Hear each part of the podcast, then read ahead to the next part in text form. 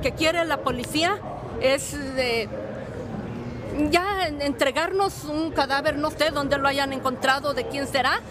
A pesar que la policía había identificado los restos de Elizabeth por los récords dentales que la familia inicialmente les había enviado desde México, Doña Libertad y su esposo Don Julio César traían consigo pruebas de ADN y una nueva impresión dental para probar que las autoridades se habían equivocado. Necesitamos comprobarlo, primeramente, para ver si es mi hija Elizabeth Elena.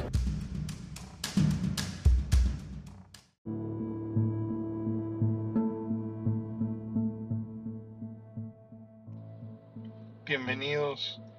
al podcast de los misterios y hoy vamos a hablar del caso de Elizabeth Laguna Salgado y de algunas teorías que tenemos acerca de este caso y cómo podemos eh, como comunidad ayudar a recordarla y bueno y nombrarla para que este caso no quede en la nada y y se pueda resolver.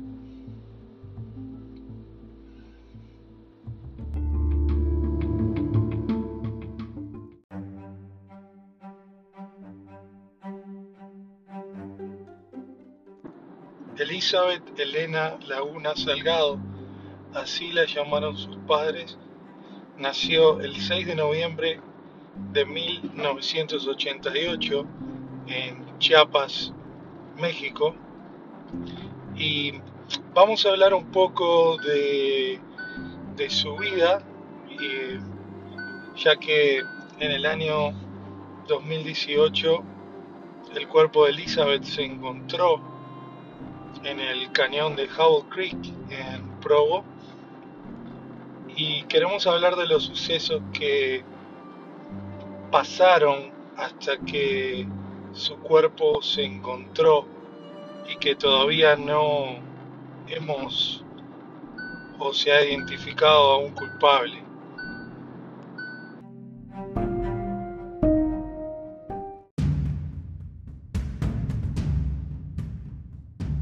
Una familia desesperada, llena de dolor, de sufrimiento. Levantarnos todos los días con la fe y la esperanza de que algún día mi hermana va a ser encontrada, de que esa luz que ilumina nuestro camino pueda ser ya ya resplandeciente, que mi hermana ya pueda aparecer, porque siempre la recuerdo y veo su sonrisa cuando se fue, esa sonrisa tan irradiante, llena de alegría que se iba un país a progresar.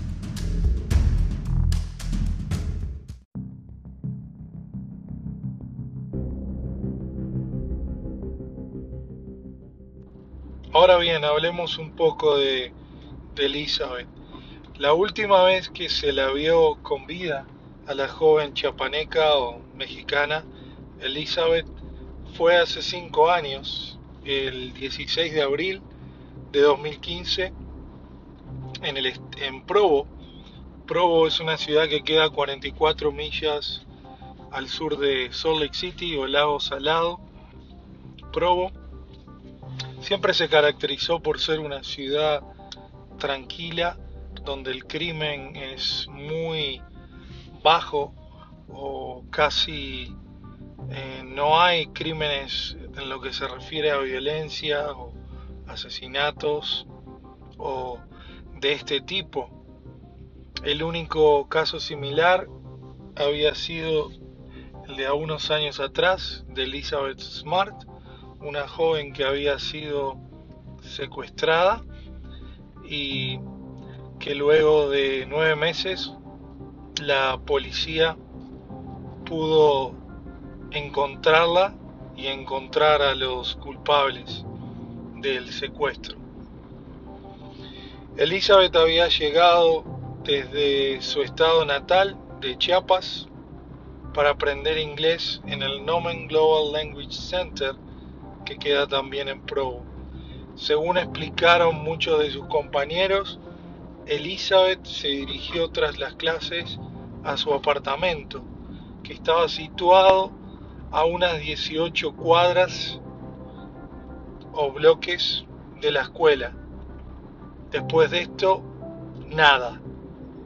Nadie la volvió a ver, ni se registró ningún tipo de actividad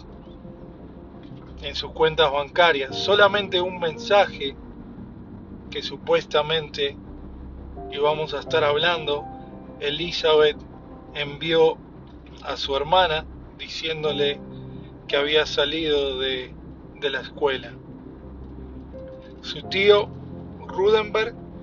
dijo, yo creo que alguien se la llevó por la fuerza en una conferencia de prensa. Sin embargo, las autoridades de Provo no tenían ninguna pista que indicara que esto había sucedido. El jefe de la policía, en esos momentos John King, explicó que estaban tras la pista de dos jóvenes que le habían pedido salir. Uno de ellos lo había hecho de una manera muy insistente, pero la pesquisa no dio resultado. También se realizaron búsquedas en la zona que resultaron infructuosas. La recompensa de 15 mil dólares que se puso no arrojó ninguna pista. La familia de Elizabeth estaba desesperada. Reconoció ante los medios su otro tío, Rosenberg, en aquel momento.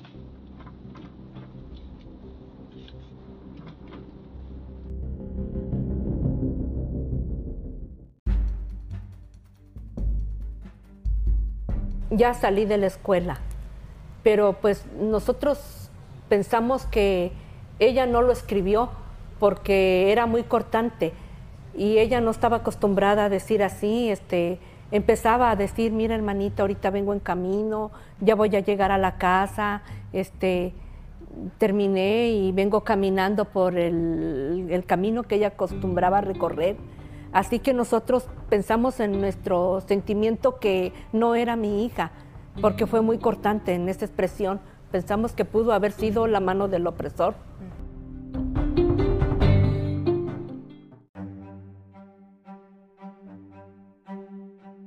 Queríamos que ellos eh, que dijeran, no, nos equivocamos, eh, pero tú siempre quieres esa esperanza, ¿verdad? Porque la esperanza es de que la queremos viva, queremos encontrarla viva.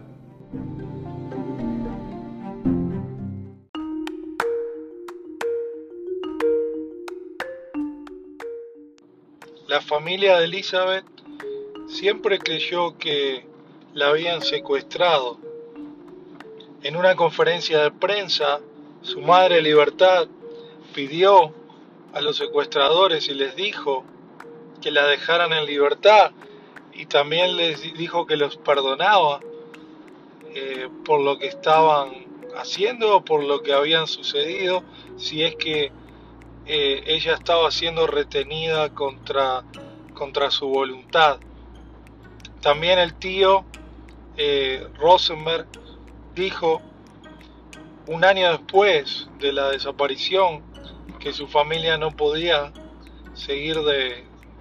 de pensar en lo que estaba sucediendo o en lo que Elizabeth estaba pasando en esos momentos.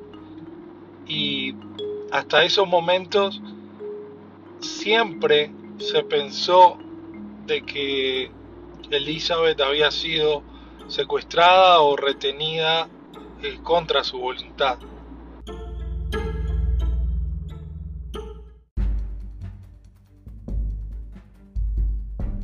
Como familia nos ha afectado bastante y no perdemos la esperanza de poder volver a verla. Una joven estudiosa, religiosa, con un especial amor a la vida y al prójimo.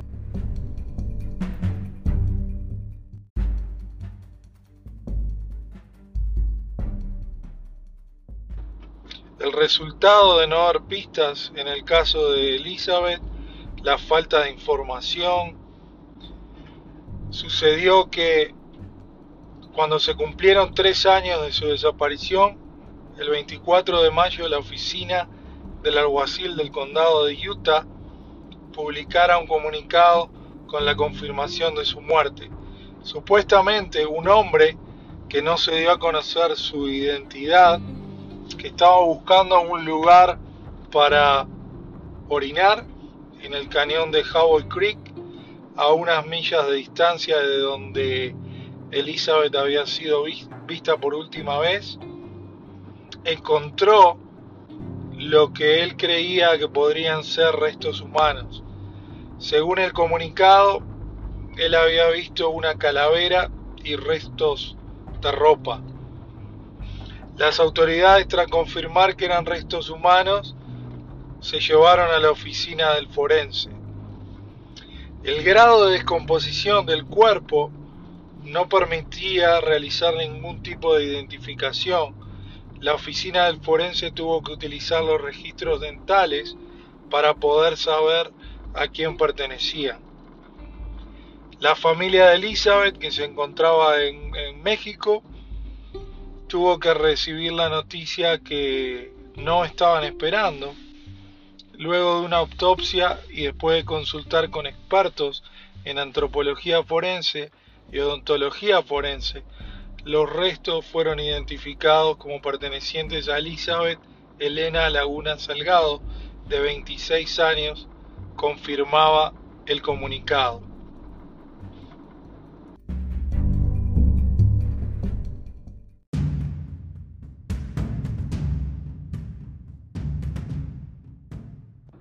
A pesar de que el cuerpo de Elizabeth fue encontrado y fue identificado, quedan muchísimas preguntas sin responder. Y sabemos de que hay uno o quizás más responsables o asesinos sueltos en este momento en nuestra sociedad. Y por medio de este podcast queremos crear conciencia queremos también enfocarnos en ayudar no solamente a su familia a encontrar un culpable y a, encontrar la paz y a encontrar el consuelo de saber de que esa persona o personas responsables están cumpliendo una condena y están pagando por lo que hicieron. Además de eso, queremos que generemos el interés, generemos la confianza de que si nosotros la seguimos nombrando y si nosotros seguimos poniendo nuestro granito de arena, concientizando a otras personas de que lo que sufrió Elizabeth no fue en vano, eso puede ayudar también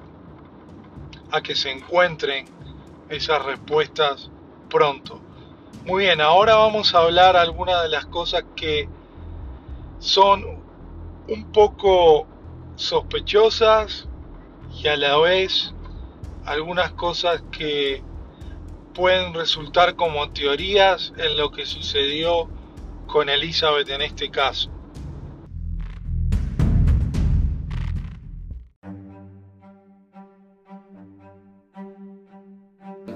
De Provo como la Fiscalía de la Mujer aquí en Chiapas, no hay ninguna pista. Han investigado, pero no han hallado nada. No sé qué le pasó a mi hija, si me lo secuestraron por trata de blancas o quién sabe qué organizaciones criminales se encuentra en esa ciudad. Esta escuela de Global Man Center de, de ahí de Provo no tiene cámaras.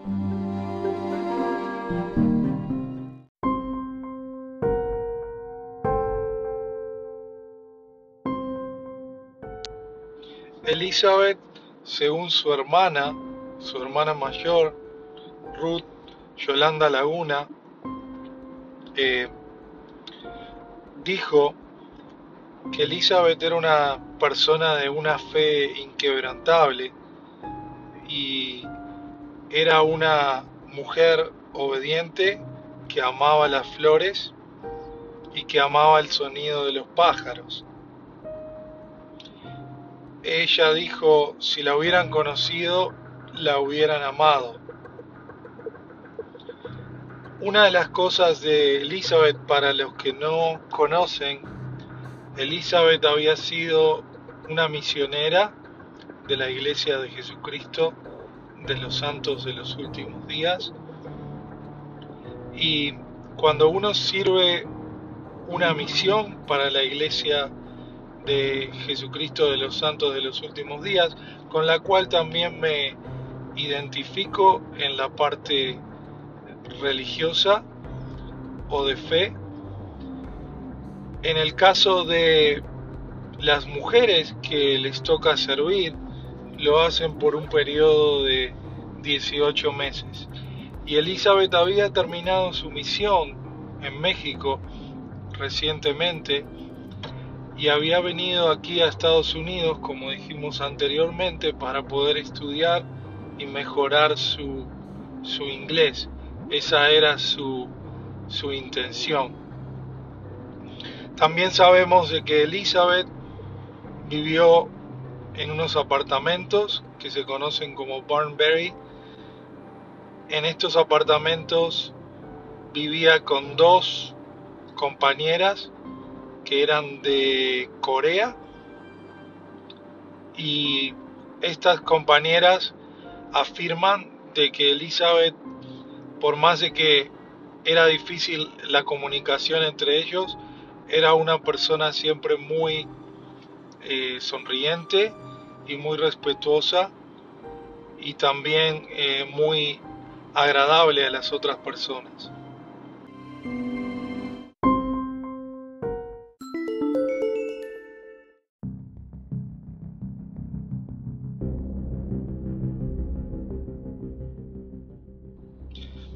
Ahora, ¿qué sabemos del, del caso? Sabemos que cuando Elizabeth desapareció, uno de sus tíos, porque tenía dos tíos, eh, el que vivía en Utah, se ofreció para acompañarla a comprar los alimentos para la semana y ir a una tienda Walmart y como vio que Elizabeth no estaba respondiendo a sus mensajes, fue hasta su apartamento y golpeó y nadie salió, ni siquiera las, las compañeras coreanas, por lo cual se decidió ver si por casualidad había decidido ir a Walmart por, por sí sola y encontrarse ahí con ella. Cuando fue, no, no la encontró. También decidió ir al restaurante donde Elizabeth había empezado a trabajar cuando llegó a Estados Unidos. En esas dos semanas había conseguido trabajo como, como mesera en un restaurante y en ese restaurante eh, le dijeron al tío de que ella tenía el día libre y que no le tocaba trabajar justamente ese día. Entonces al tío le pareció un poco también raro toda la situación y también le comunicó esta situación al resto de, de su familia.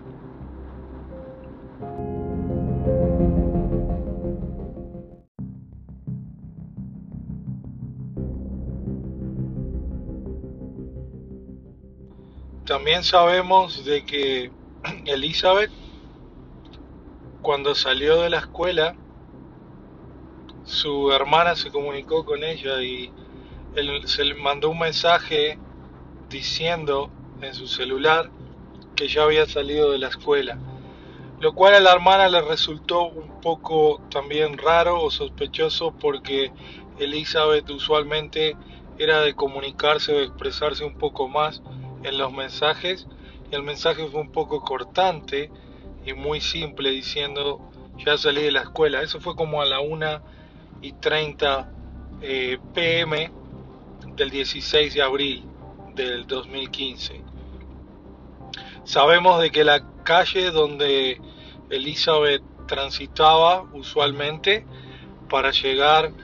a esas 18 cuadras o bloques que tenía que, que moverse era, una, era muy transitada.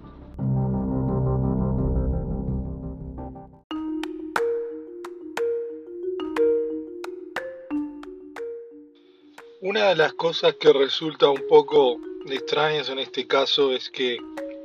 unas semanas antes que Elizabeth viniera a estudiar a Estados Unidos, incluso su madre Libertad lo menciona, Elizabeth estuvo frente a una pantalla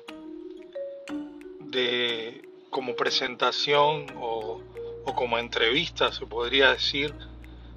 de la escuela a la cual venía a estudiar inglés.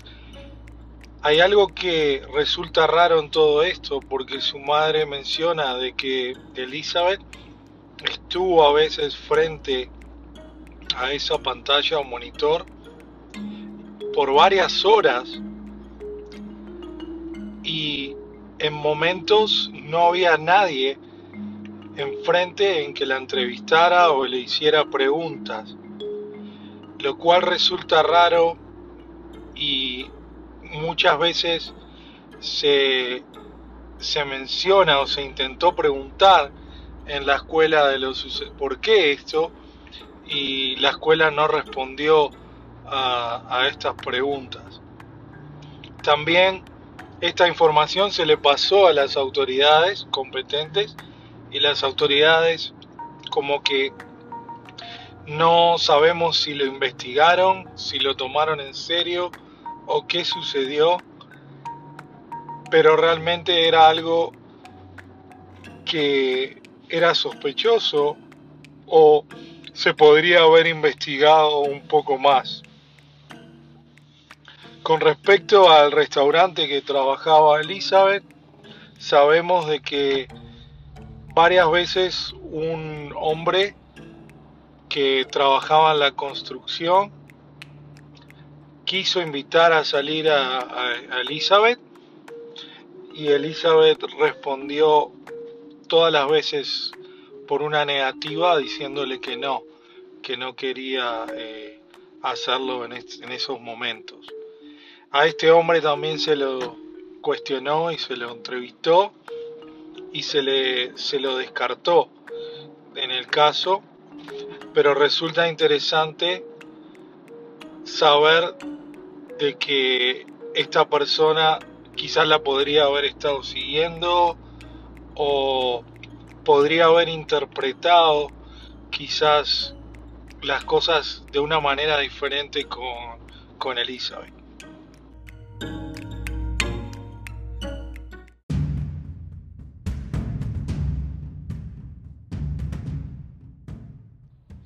Algo que resulta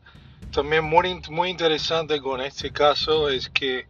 las autoridades competentes de Provo, en este caso en particular, no sabemos de la manera que, que reaccionaron o qué sucedió, pero sí lo que sabemos es que el jefe de policía de Provo eh, en los años de la desaparición de Elizabeth fue removido de su cargo debido a acoso sexual y también la investigación de la manera en la, en la cual se llevó a cabo. Sabemos de que muchas de las personas que la policía interrogó o cuestionó en la escuela se hizo de manera grupal,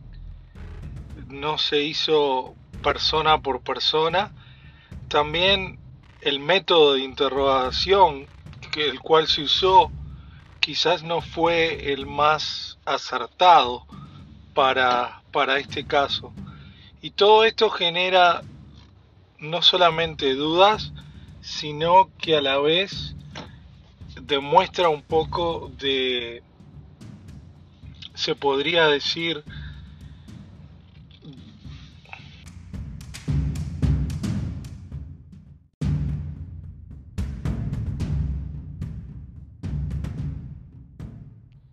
ineficacia quizás un poco también del tema de que Elizabeth era una inmigrante latina que su familia se encuentra en Chiapas, lejos, no tenía tampoco a nadie aquí en el cual eh, los pudiera quizás presionar a las autoridades, se podría decir, para que pudieran reaccionar o resolver el caso, incluso cuestionar de una manera diferente de lo que se hizo. También sabemos de que hubo pistas en este caso, algunas que quizás no se han mencionado en otros programas o investigaciones, pero recientemente pude llegar a algunas. Y una de ellas, por ejemplo, habla de una persona que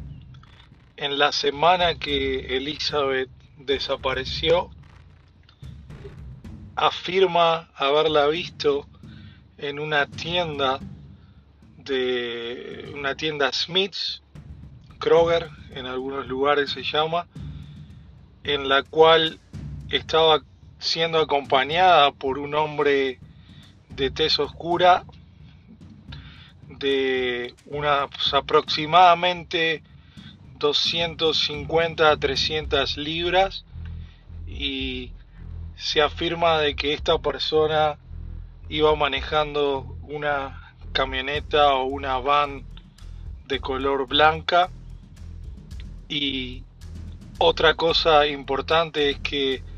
dicen que la persona que la vio afirma de que pudo verla a los ojos y está segura de que, de que era Elizabeth. Esa pista, por ejemplo, nunca se investigó por las autoridades. También en este caso han habido afirmaciones de, de personas quizás que son clarividentes o personas que, que tienen un don de ver las cosas y una de las cosas que, que esta persona apuntaba era de que, de que miráramos también a la, a la familia, de que no solamente nos enfocáramos en, en estas personas, otras, otras cosas importantes del caso que no, no se estudiaron. Muchas veces se, se ha investigado, se ha cuestionado a los tíos de, Elizabeth debido a, la reacción que tuvieron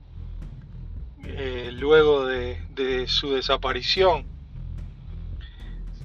Se, una de, uno de los polígrafos de sus tíos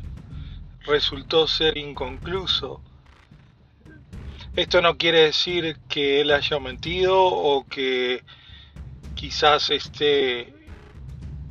como ocultando algo, también pueden haber sido, según los expertos, eh, nervios o otra situación, pero también es algo a tener en cuenta y es algo importante que no se ha quizás investigado o tomado por las autoridades de esta manera. Pero lo importante saber es que han pasado cinco años y en estos cinco años la investigación eh, han habido algunas cosas nuevas, es verdad, eh, con respecto al, al cuerpo, pero tampoco ha habido un gran avance en lo que se refiere a la investigación y a lo que, a lo que, lo que ha sucedido con el caso. Tampoco sabemos la identidad de la persona que afirma haber parado para haber utilizado el, eh, el lugar en Howell Creek donde se encontró el cuerpo para orinar. También sabemos que la distancia donde se encontró el cuerpo no era una distancia también muy cercana a la ruta y esto resulta un poco extraño porque si es una persona va a utilizar la vegetación o lo que sea para hacer sus necesidades físicas, usualmente no va a tener que caminar tan adentro eh, para, para hacerlo. Y justamente donde se encontró el cuerpo no era un lugar cercano a la, a la ruta, lo que deja mucho que pensar acerca de este caso y si realmente esta persona existió o hay algo quizás que las autoridades no nos están eh, queriendo decir o comentando acerca de este caso.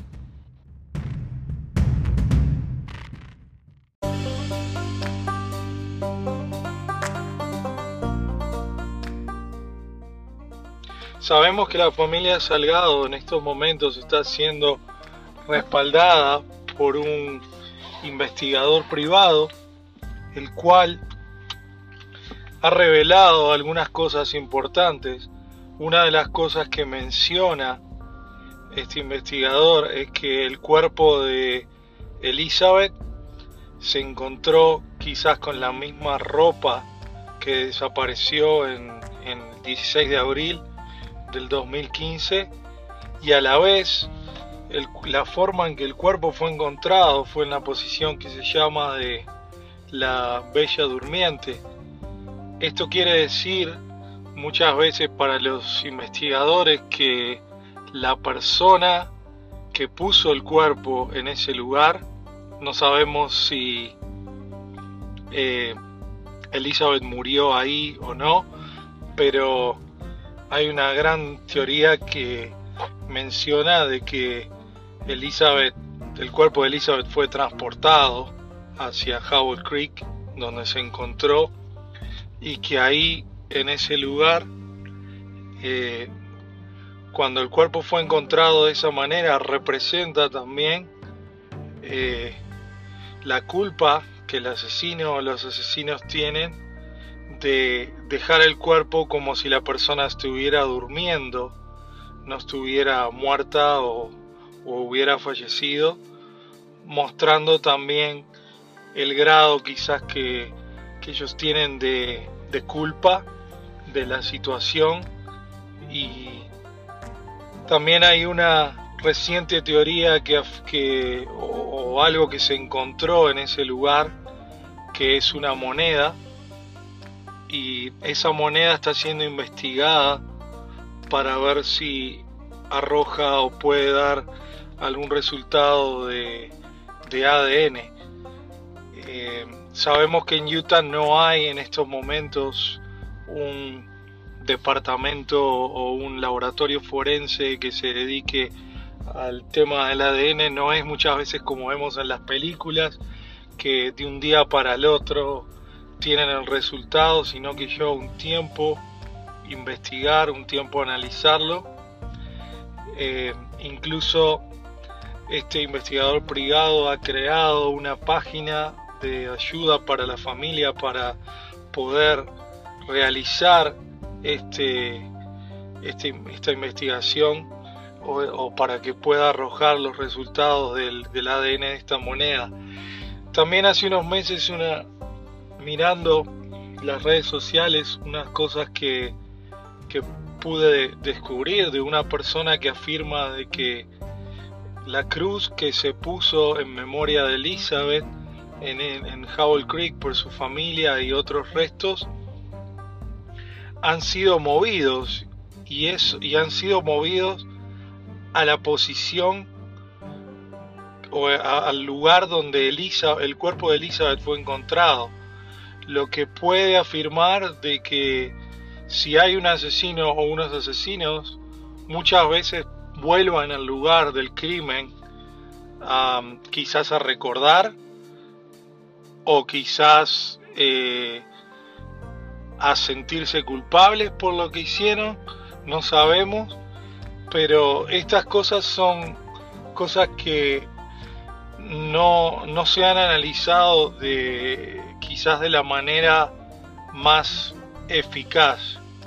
Sí podemos afirmar que el investigador privado que está llevando el caso está haciendo un buen trabajo al igual que muchos eh, reporteros locales en Utah, investigadores y periodistas que están dedicando su tiempo para, para ayudar a la familia y, más que nada para encontrar un culpable, porque eso es lo que todos queremos. Queremos que, que este caso se aclare para, primeramente, su familia, para que puedan encontrar la paz, para que puedan encontrar eh, más que nada la cercanía con, con Elizabeth y también cerrar el caso de que la persona que hizo esto no quede impune, que pueda haber eh, resultados para, para la familia. Y también algo que es muy preocupante es que este, como, como decíamos al principio, hay uno o más asesinos que en estos momentos están libres y no vemos en, en la comunidad de Pro la comunidad latina en Utah el interés de, de, aclararlo y de poder encontrar a alguien que quizás pueda volver a actuar de la misma manera, nunca sabemos.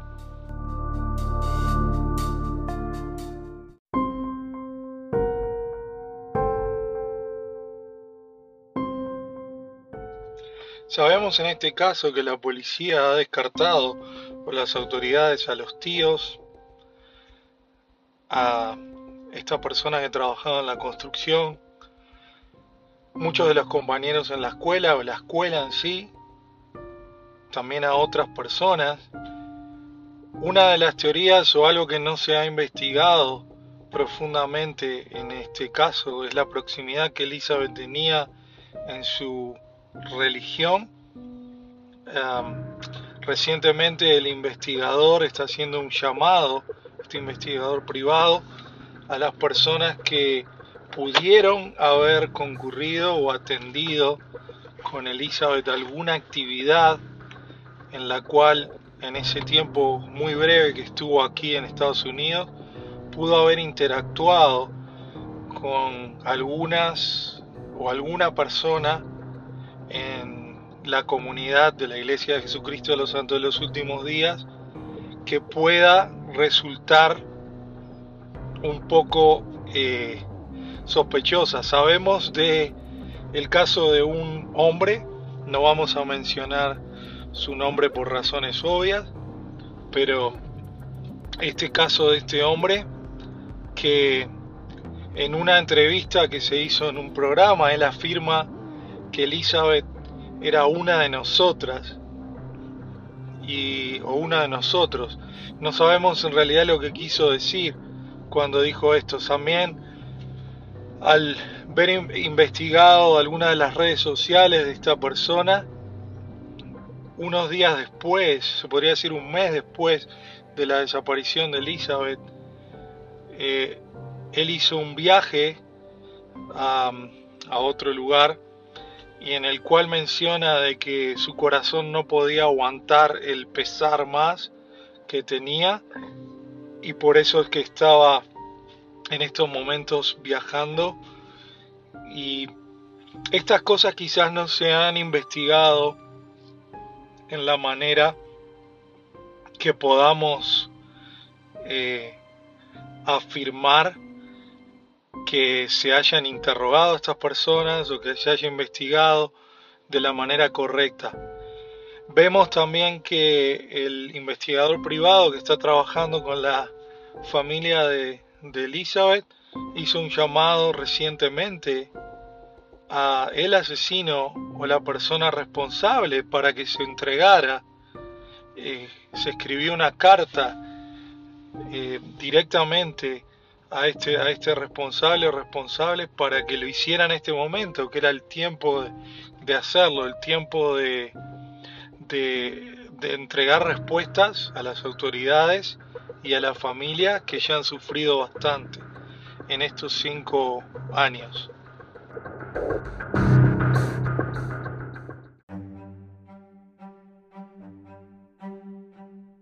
Que la recuerden a Elena, a Elizabeth Elena, como una niña ingenua, una niña educada, una niña amorosa, una niña noble.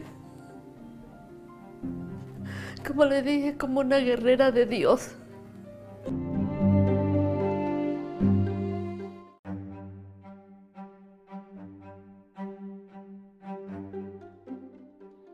Para los oyentes de este podcast que nos están escuchando, quedan todavía muchas preguntas o incógnitas por responder,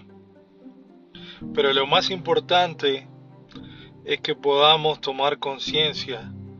y que podamos reaccionar en estos momentos y podamos asistir no solo a la familia de Elizabeth, sino que a nuestra comunidad comunidad ya sea latina, eh, ya sea una comunidad anglosajona, para que podamos eh, identificar al responsable de esto y podamos llevarlo a la justicia. Es importante tener en cuenta de que todos los esfuerzos que hagamos como comunidad en conjunto van a poder ayudar y van a poder asistir a que se resuelva este caso. Sabemos de que estamos viviendo una situación difícil en estos momentos, que estamos viviendo una pandemia. Había una vigilia eh, que se iba a hacer en homenaje por los cinco años de la desaparición de Elizabeth el día 6 de abril que se suspendió debido a o por esta razón. Pero por más de que el tiempo pase y de que tengamos una pandemia, de que hayan situaciones diferentes en la vida, lo importante es que podamos seguir nombrándola, que podamos seguir buscando una respuesta para que el, nombre o, la vida de Elizabeth pueda eh, tener el valor que tuvo cuando, cuando ella estaba aquí en la tierra. Eh, simplemente como, en como mencionamos al principio en este podcast, lo que queremos es eso. Esperamos de que, de que el podcast o esta emisión les haya gustado.